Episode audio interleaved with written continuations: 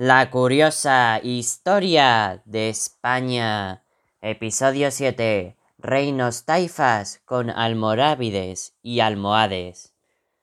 En primer lugar, tenemos los primeros reinos taifas, que duraron desde el año 1031 hasta el 1085.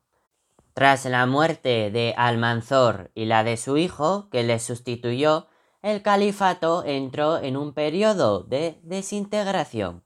Al-Ándalus se divide en varios territorios más pequeños que se llaman taifas. Los enfrentamientos entre los distintos reinos taifas hacen que se reagrupen o se separen a lo largo del tiempo. Con la división, los reinos taifas tienen un poder militar más pequeño y para sobrevivir pagan a los reinos cristianos un impuesto llamado parias. A continuación tenemos al imperio de los almorávides, que van del año 1085 al 1144. Alfonso VI conquista Toledo en el año 1085.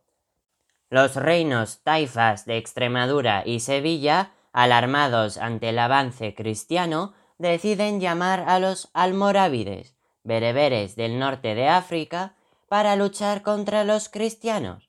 Los almorávides eran monjes guerreros con una concepción del Islam más rigurosa.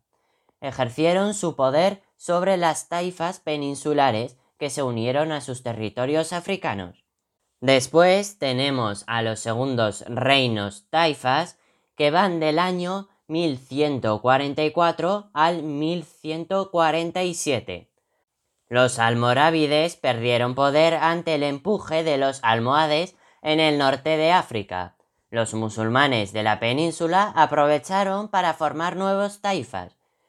Seguido de estos reinos tenemos al imperio de los almohades, que va desde el año 1147 hasta el 1212 derrotaron a los almorávides en África y pasaron a la península. Eran más belicosos que los almorávides y con una concepción del Islam más rigurosa aún que la de estos. Controlan todos los reinos taifas a excepción del de Murcia y Baleares. Los reinos cristianos llegaron a temer por su integridad con su llegada y la derrota de Alarcos en 1195.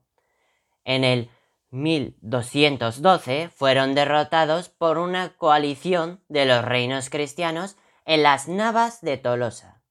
Tras la derrota de las Navas de Tolosa, el imperio almohade se va desintegrando y se forman los terceros reinos taifas que duraron desde el 1212 hasta el 1275.